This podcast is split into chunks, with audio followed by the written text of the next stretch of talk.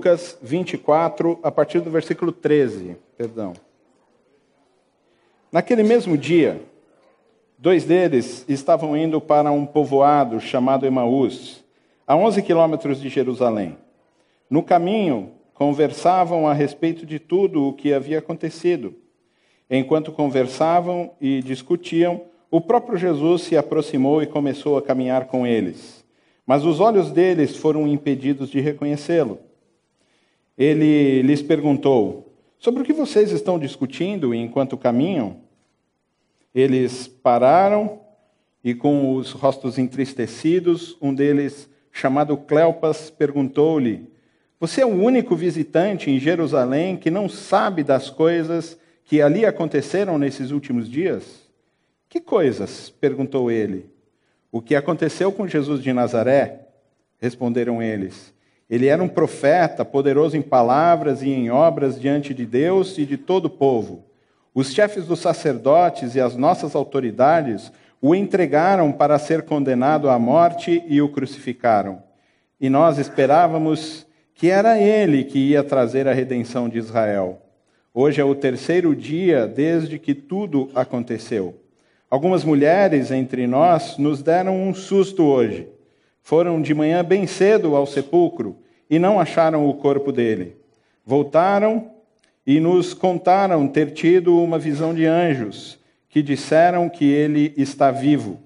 Alguns dos nossos companheiros foram ao sepulcro e encontraram tudo exatamente como as mulheres tinham dito, mas não o viram. Ele lhes disse: Como vocês custam a entender e como demoram a crer em tudo o que os profetas falaram? Não devia o Cristo sofrer estas coisas para entrar em sua glória? E começando por Moisés e todos os profetas, explicou-lhe o que constava a respeito dele em todas as Escrituras. Ao se aproximarem do povoado para o qual estavam indo, Jesus fez como quem ia mais adiante, mas eles insistiram muito com ele: Fique conosco, pois a noite já vem, o dia já está quase findando. Então ele entrou para ficar com eles. Quando estava à mesa com eles, tomou o pão, deu graças, partiu e o deu a eles. Então os olhos deles foram abertos e o reconheceram e ele desapareceu da vista deles. Perguntaram-se um ao outro: Não estava queimando o nosso coração quando ele nos falava no caminho, nos expunha as Escrituras? Levantaram-se e voltaram imedi imediatamente para Jerusalém. Ali encontraram os onze e os que estavam com eles reunidos, que diziam: É verdade, o Senhor ressuscitou e apareceu a Simão.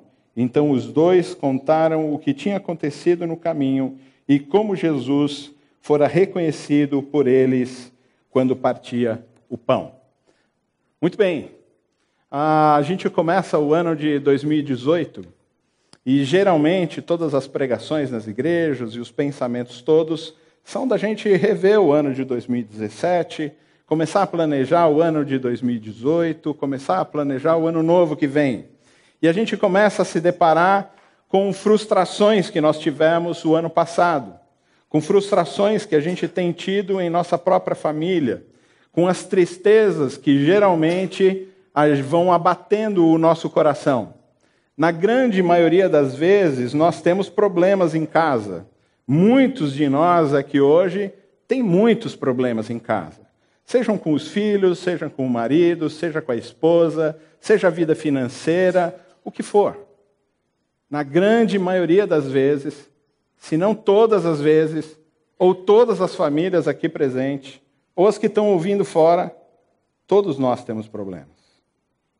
Parece que em alguns momentos esses problemas são mais graves, esses problemas são mais profundos, esses problemas são mais escuros do que a vida das pessoas que a gente olha. E a gente vai ficando infeliz a gente vai entrando num grande buraco e vai ficando deprimido. E na grande maioria das vezes, a gente vai se afastando das pessoas. E a gente vai ficando solitário. E a solidão, meus queridos, assola 6% da população mundial. Pode fazer a sua conta aí. 6% é mais do que a população brasileira. É muita gente que sofre de solidão. E é a infelicidade, e é a frustração, e é o desespero que faz com que a gente cada vez mais se afaste uns dos outros. A solidão mata no mundo mais do que pessoas que fumam 15 cigarros por dia. Fumar mata menos do que a solidão. E olha que a gente tem pânico com esse negócio de fumar. Seja a solidão que aparece porque ficamos velhos, ficamos bem idosos, e parece que a gente encontra a, a ingratidão dos filhos, parece que a gente é peso na família dos outros, então somos abandonados em muitos lugares, seja por doença, seja por deficiência, seja porque agora assola no mundo os refugiados. Mas a solidão é um negócio que apavora a humanidade e tem feito com que muita gente morra por causa disso. Tem feito com que muita gente desista de viver por causa da solidão e de repente você é aqui uma dessas pessoas que tem vivido uma solidão ainda não tão grave, ainda porque talvez os ah, aplicativos ainda ajudem você a não parecer tão solitário porque você ainda conversa com as pessoas pelo WhatsApp, vê assim o mundo ainda pelos olhos do Facebook. Talvez a solidão ainda não bateu tão fortemente, mas isso é um grande problema. E a solidão vai trazendo cada vez mais infelicidade, cada vez mais a gente vai se afastando das pessoas, cada vez mais a gente vai sentindo a dor profunda que essa solidão provoca, que a infelicidade ah, vai tomando conta do nosso coração. Quando nós lemos um texto como esse, a gente vê o desespero, o desânimo e a tristeza dos discípulos que estão lá. E a gente começa a se perguntar: puxa vida, será que eu já começo o ano assim triste? Será que eu já começo o ano chateado? Será que não vai passar essa dor e essa angústia que eu estou sentindo e essa infelicidade que muitas vezes é provocada por uma solidão crônica, por uma tristeza crônica, e isso vai tomando conta do coração e alguns momentos da nossa história. A infelicidade, a solidão, a dor, a angústia é tão forte, tão forte, que parece que a gente pode até tocar ela. A escuridão, algumas vezes, quando a gente acorda de madrugada, no meio de uma tristeza muito profunda, parece que envolve, vai apertando a gente, vai sufocando a gente, vai deixando a gente sem ar e parece que a gente não vai conseguir sair daquilo. Mas quando os discípulos encontraram Jesus e nem perceberam que Jesus estava perto deles, a tristeza era tão grande no coração deles que era difícil deles se movimentar. Eles estavam andando, voltando para suas vidinhas, eles andavam em multidão, eles andavam com a multidão. E ali eles pareciam vivos.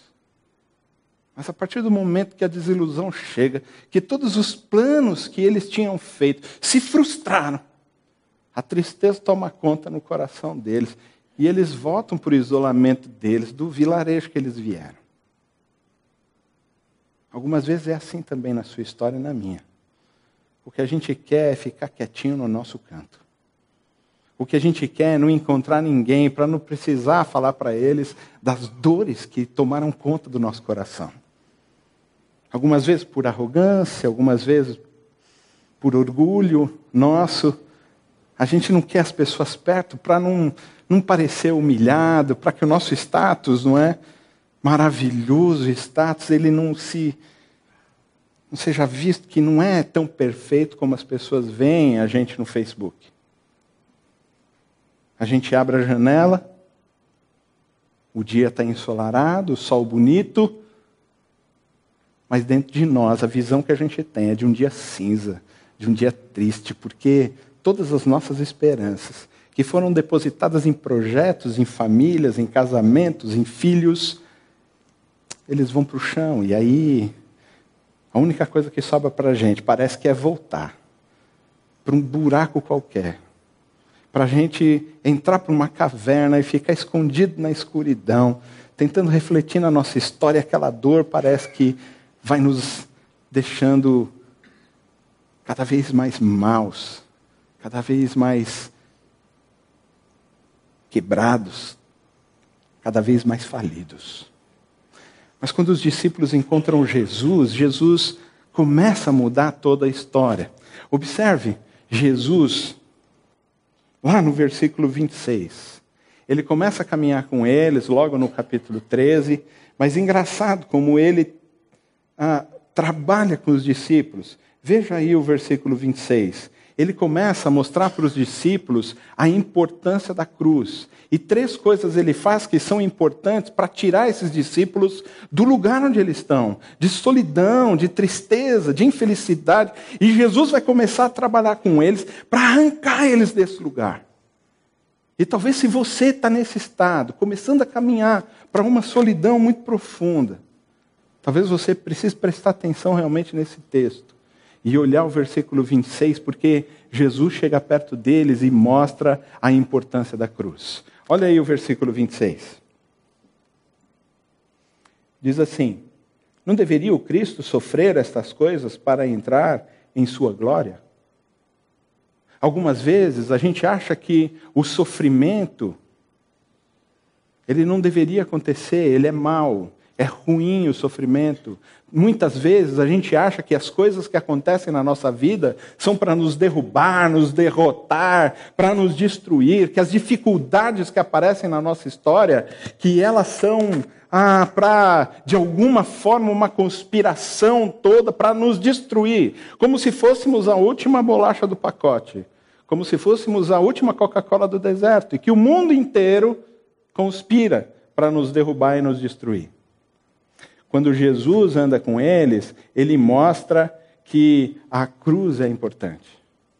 Ele mostra que o sofrimento, muitas vezes, e na grande maioria das vezes, é muito importante para todos nós.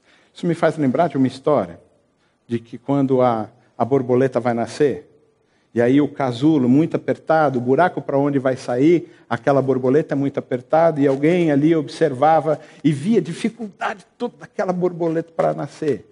E ele quis aliviar um pouco aquela sensação de, de dificuldade. Então ele abre a saída, a borboleta sai com facilidade, fica defeituosa, não consegue voar.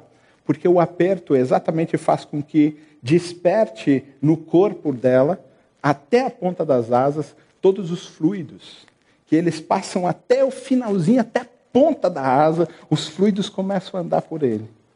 E aí ela sai bonita e vai embora.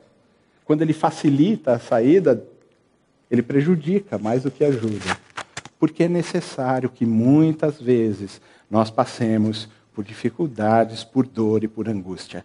Mas quando olhamos para a cruz, quando vemos o sofrimento de Jesus, entendemos, não era para passar por esse sofrimento, para entrar de verdade na glória de Deus. Não é necessário, então, que muitas vezes na nossa história nós passemos por lutas, por dificuldades, por dores, por desilusão, por sofrimento, para que a gente entre na glória de Deus de verdade.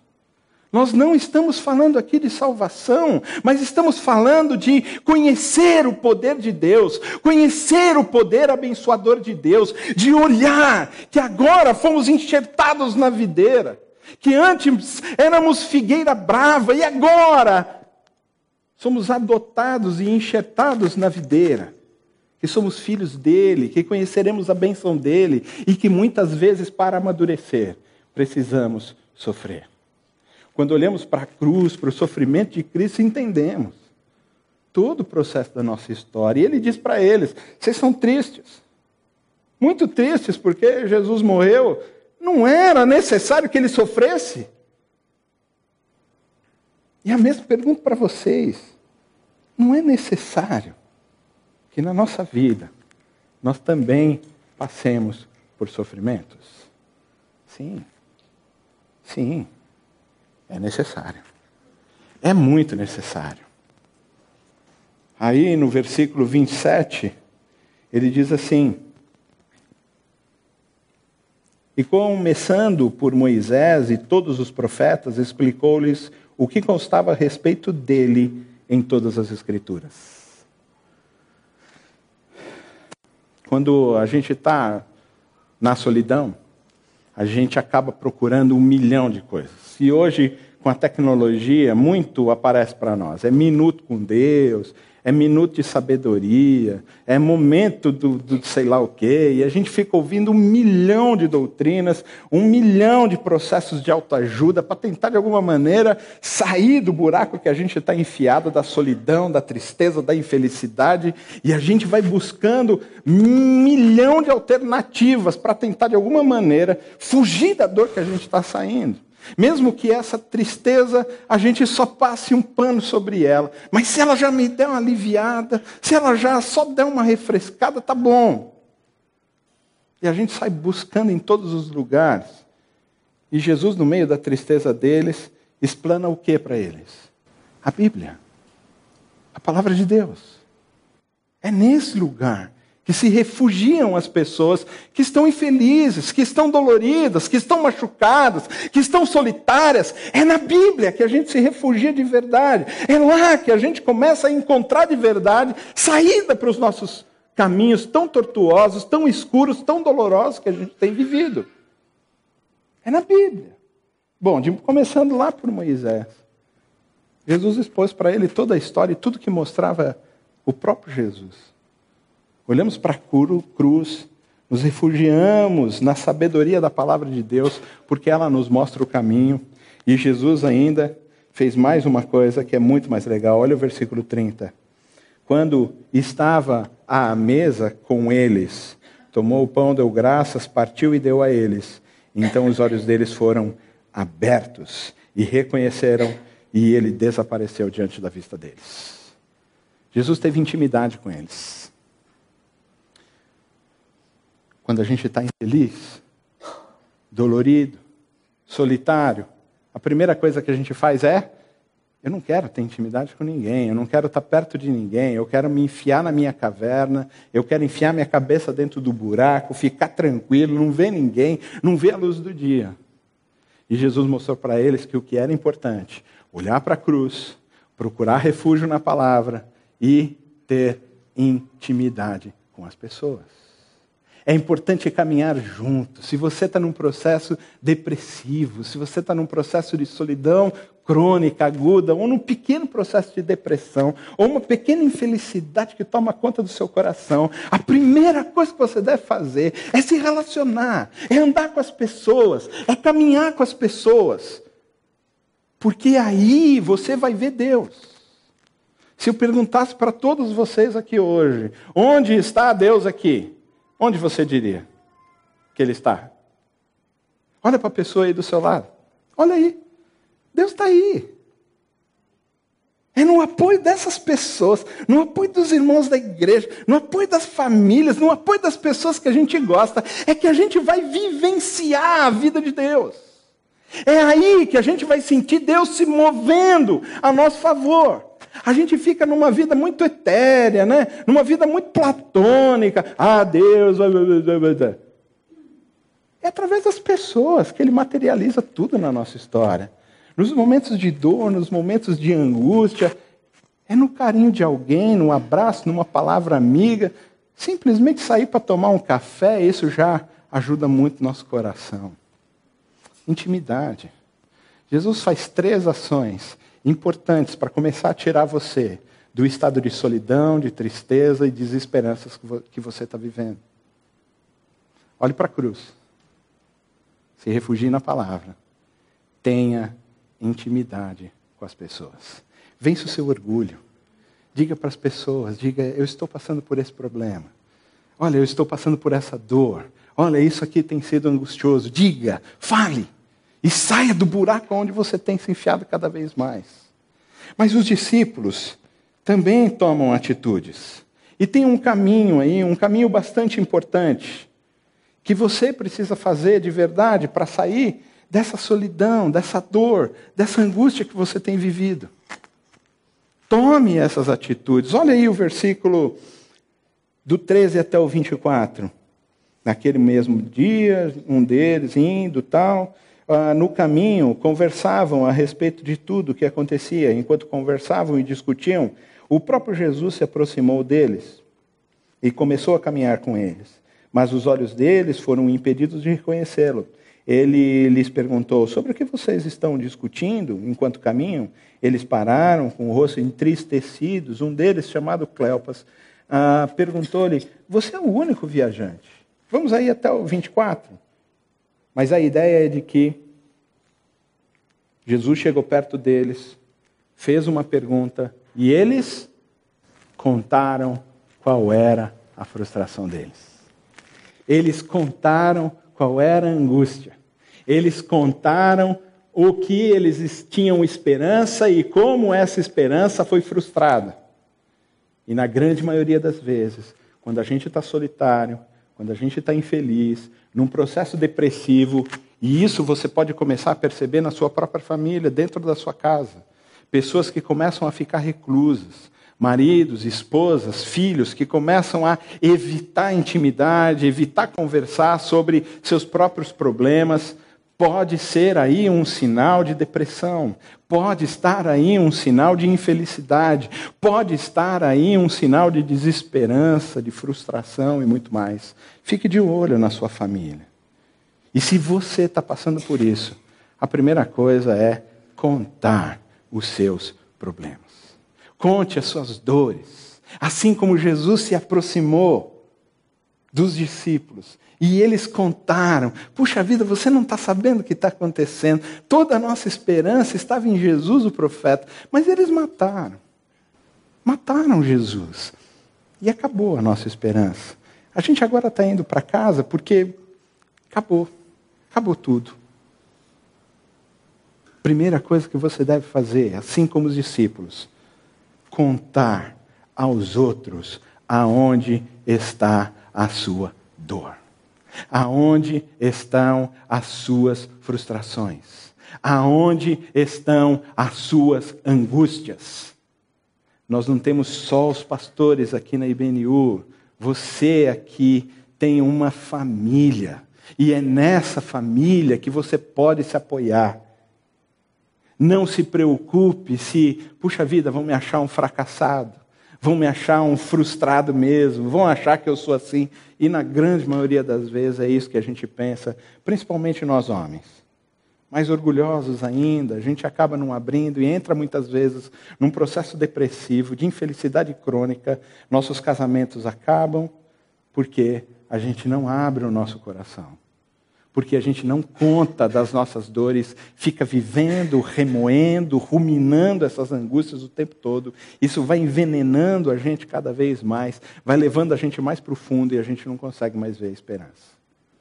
Primeira coisa que você deve fazer, assim como os discípulos, conte, conte para os outros as suas angústias, as suas desesperanças, as suas frustrações, as suas dores, os seus desafios. Fale com as pessoas. Não viva dentro de uma caverna, não viva isolado. Conte para as pessoas o que você tem passado. Quando a gente se relaciona com Jesus, e aí a atitude de Jesus era exatamente a, a ouvi-los. A partir do momento que eles começaram a contar, eles começaram a dizer, Jesus simplesmente parou e ouviu-os. Esperou que todas as frustrações ah, fossem ditas. Ah, a gente tinha esperança disso, ele era o redentor de Israel, nós esperávamos isso, mas aí ele era um profeta, ele ah, trabalhava assim, ele fazia isso, puxa, a gente estava muito feliz e mataram ele. Jesus esperou, ouviu, e aí os discípulos, no momento em que Jesus já exorta, não era importante sofrer para que tudo isso acontecesse? E ele começa a contar a história de Moisés até. Imagina, eles andaram muito. Porque se ele falou em toda a lei, em todos os profetas, tudo o que se falava de Jesus, eles caminharam muito tempo juntos, e você não vê uma palavra dos discípulos durante isso. A única coisa que a gente tem é que eles pararam para ouvir o que Jesus tinha a dizer. E na grande maioria das vezes, em nossas orações, A gente fala para ele: Ah, Jesus é isso, isso, isso, e já logo levanta porque está atrasado. Ou já logo dorme porque é a hora de dormir. Uma oração é um diálogo, é uma conversa. E quando a gente vai ter intimidade com Jesus, é tempo de acalmar o coração, de baixar realmente a bola, de esperar ele responder. Eu não sei se você acredita realmente nisso. Eu espero que sim. Mas Jesus está vivo. Ele olha por você. Ele anda com você. Ele está com você no meio da sua tribulação. E Ele está esperando que você conte para Ele as suas angústias. E Ele está pronto para ouvir as suas angústias. E Ele está pronto para dizer o que você deve fazer. Quais os caminhos que você deve trilhar e trabalhar. Ele está pronto para isso, mas a gente não para para ouvir. A gente só diz para Ele. A gente diz quais são as necessidades, quais são os nossos pedidos, e a gente não para para ouvir, para meditar, para pensar nas coisas e deixar que Ele, calmamente, flua a palavra dele dentro dos nossos corações. Quando você estiver passando por um problema grande, uma tristeza, uma depressão, o que seja, o que acontecer?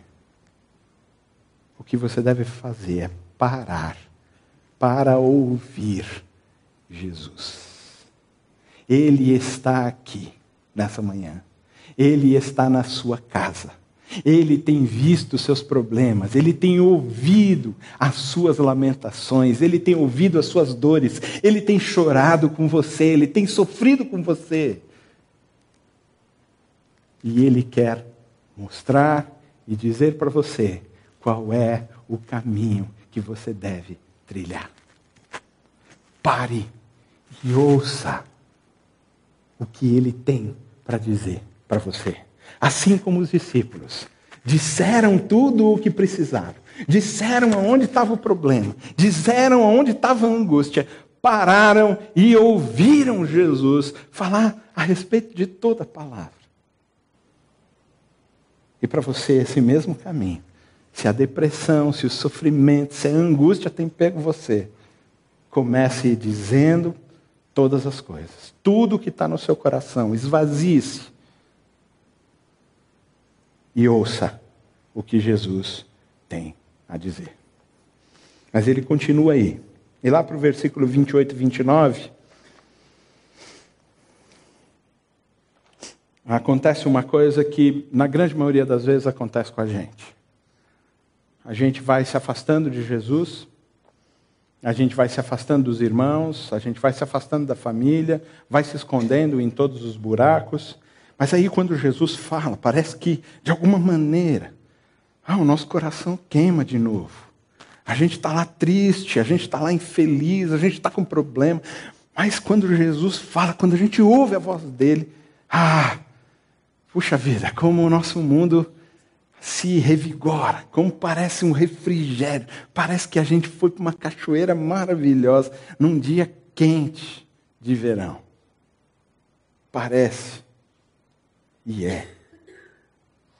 Os discípulos, quando o coração dele queimava, porque depois eles falavam, puxa, não queimava o coração nosso, quando no caminho a gente ouvia a palavra dele, não queimava o nosso coração, não parecia que estava revigorando todas as coisas. Puxa vida, a gente não reconheceu, mas de dentro já fluíam coisas novas dentro de nós. E sentindo essa coisa toda, depois de ouvir a voz de Jesus, o que, que eles fizeram? Ei, Jesus, fica com a gente.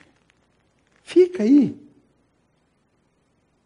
A gente não consegue ter a humildade nem de dizer para ele: Senhor, fica comigo.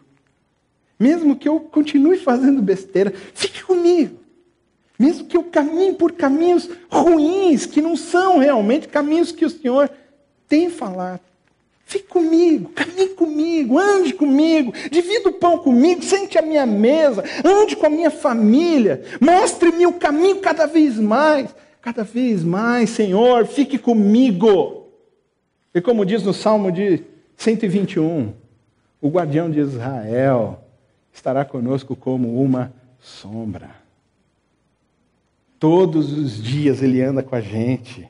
Mas é necessário que a gente caminhe com Ele, que a gente diga para Ele, que a gente ah, ouça a voz dele, que a gente fale: Jesus, fique comigo, caminhe comigo, caminhe com a minha família. Olha quantos problemas eu tenho passado e sozinho eu não vou conseguir.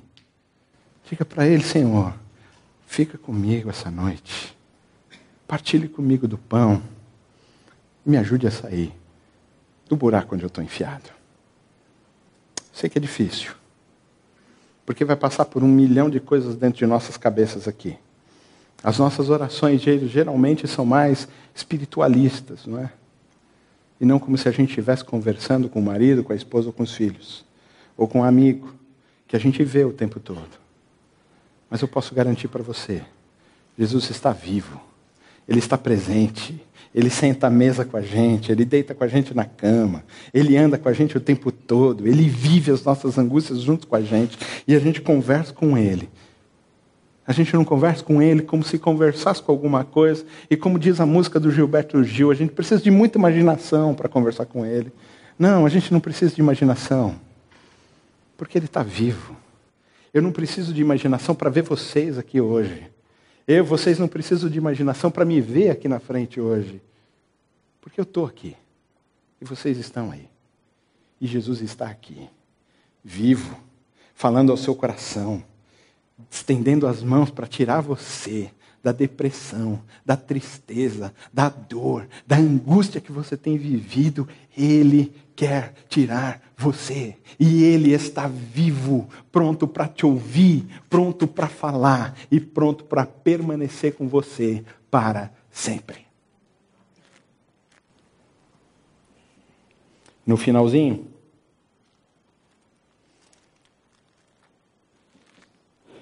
mesmo diante da tristeza que os discípulos estavam passando, mesmo diante da desilusão que eles estavam passando, da dor, da angústia que eles estavam passando, eles conseguiram ver Jesus além disso.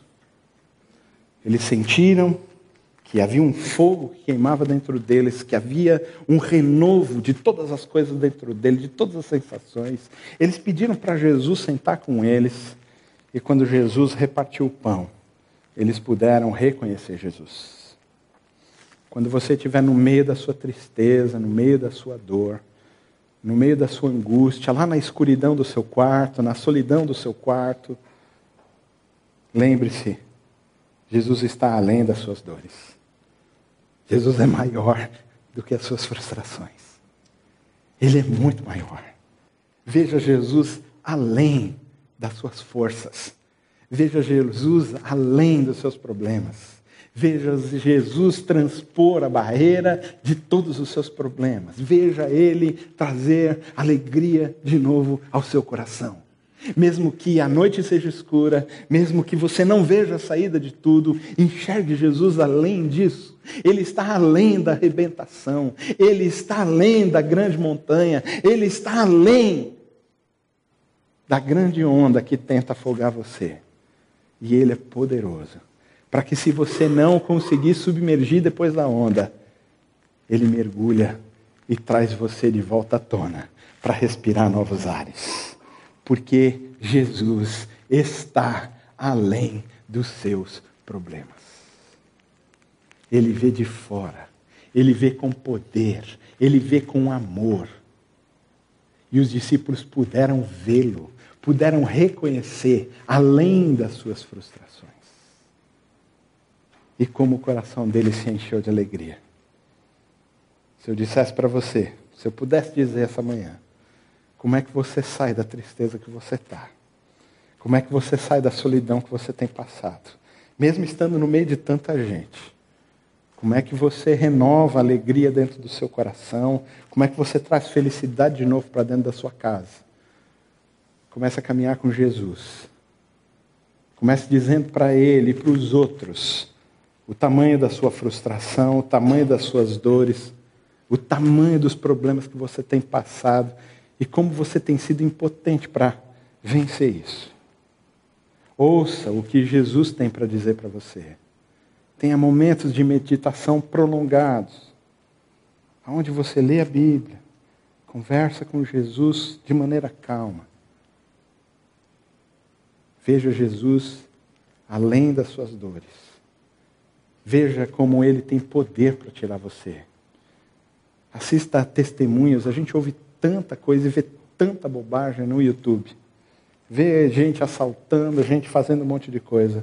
Comece a se programar, se disciplinar, a assistir testemunhos daqueles que andaram com Jesus, daqueles que venceram a depressão, a tristeza, a dor, a angústia, daqueles que viram a sua casa e a sua família serem renovados pelo poder de Jesus. Comece a se programar e deletar esse tanto de bobagem que a gente tem visto com as tecnologias. Veja Jesus além das suas dores. Veja Jesus poderoso olhando para a sua história e dizendo: Eu vou arrumar a sua vida. Eu vou arrumar a sua casa. Eu vou salvar seus filhos. Eu vou salvar seu marido. Eu vou salvar sua esposa. Isso não é problema nosso. A salvação pertence a Deus. E nós, sendo Jesus, tiraremos as pessoas da depressão, da tristeza e da angústia. E se você está passando por isso hoje, hoje é dia de você mudar sua história e olhar Jesus além das suas dores e das suas angústias. Amém, queridos?